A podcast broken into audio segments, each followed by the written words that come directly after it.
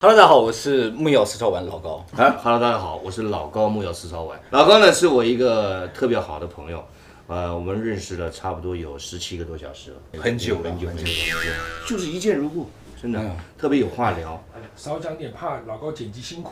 是不是啊？对都剪掉了啊，对不起，交给老高。哎，没没没没关系，我自由发挥了。明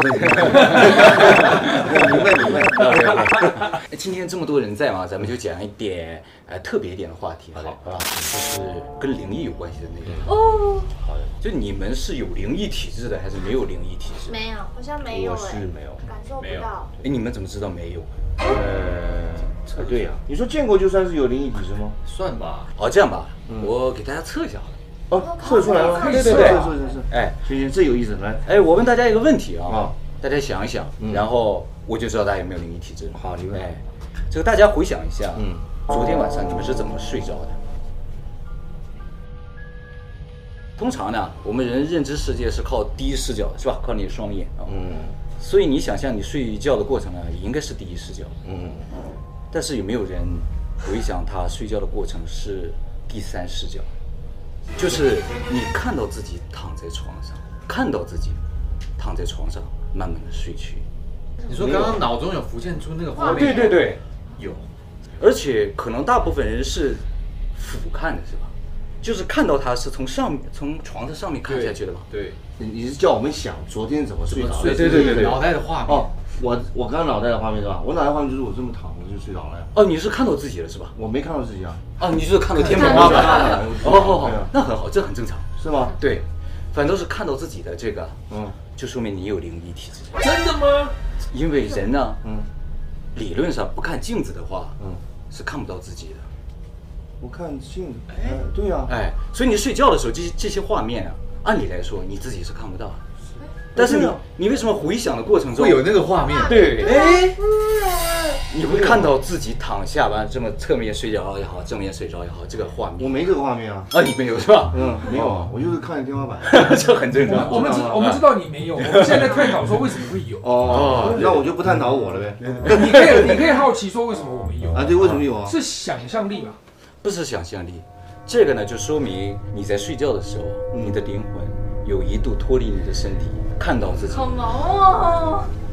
但是等你睡醒的时候，它又回来啊，就那所以这种人就是灵感特别强，那没有这个感觉，那是什么呢？就是牛啊、羊啊，三岁就会这样。但如果老高说，你回想一下你昨天睡觉的过程的时候，忽然间看到泱泱这样是什么状况？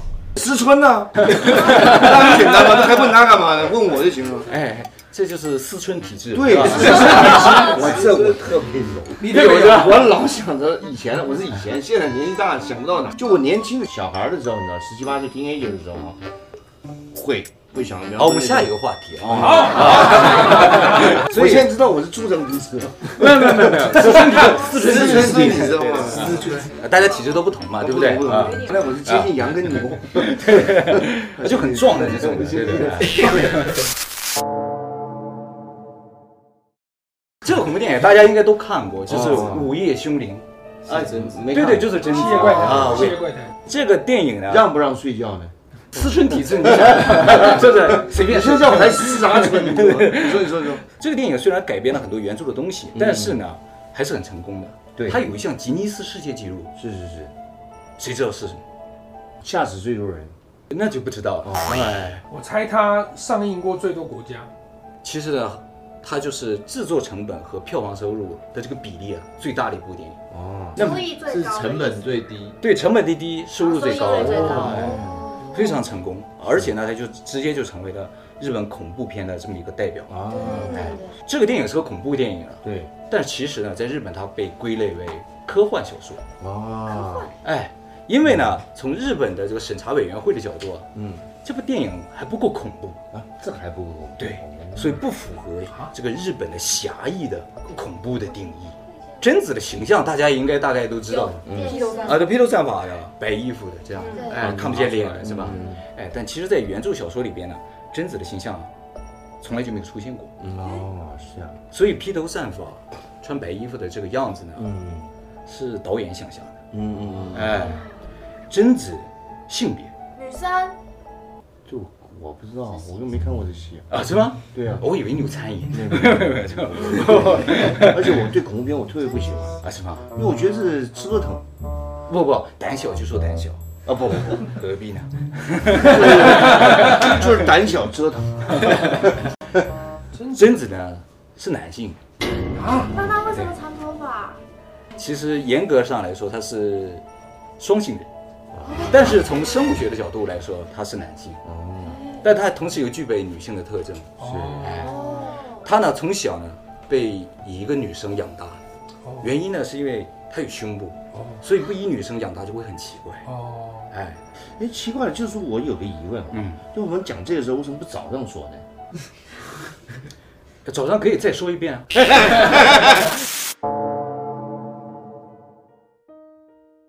就像有个大学生，他考大学到东京来了，嗯，然后呢自己一个人生活，呃，然后租了一间很便宜的这个房间，他住在里面。为了凑足学费，所以每天工作也很蛮辛苦的。哎，每天呢大概凌晨两三点钟才下班，然后回家。当然住在他这个楼里面呢，都是这个收入不高的人了哦。他每天回家的时候呢，尽管是两三点，每次呢都会和他的邻居啊擦肩而过。嗯嗯嗯嗯。他邻居呢是个女孩子。嗯。其实说女孩子，他也不确定，因为头发长长的，遮住脸，低着头，每天都跟他擦肩而过。但是有一天啊，他早下班，嗯，提前回到家里，嗯，在家里看电视，突然间啊，他注意到电视的旁边啊，墙上有个小洞，嗯，和旁边那个屋子之间啊是连通的，嗯，很小的一个洞，嗯，好奇心的驱使呢，嗯，让他走向那个洞的附近，嗯然后他就开始往里面瞧一瞧，嗯，他也看看对面的女孩子什么样子嗯啊，他这看过去呢，红乎乎的一片，嗯这玩意儿，什么也看不清，嗯，他觉得很纳闷啊。以后每一天，他都像着了魔一样，都会想到那小洞里去看一看，嗯哎，因为都看不到，每次看的都是红乎乎的一片。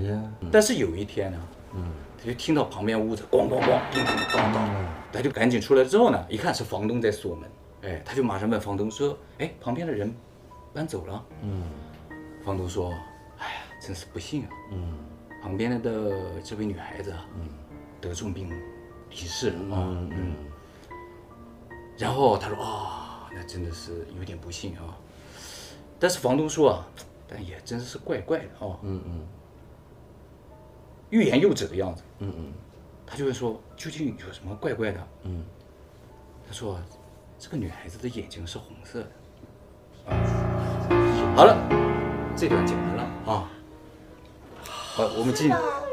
你看在旁边那已经吓哭了，都。哎啊，是吗？啊，哎呀，我们刚才讲了这么多恐怖的事情啊，嗯嗯大家可能回去也不好睡觉，是吧？教大家一个简单的这个避除这些东西的方法嗯啊，哎，呃，其实像你们就比较简单，你们有这个东西吧，是吧？是哎，就能发出响声。对那更简单的方法就是拍手。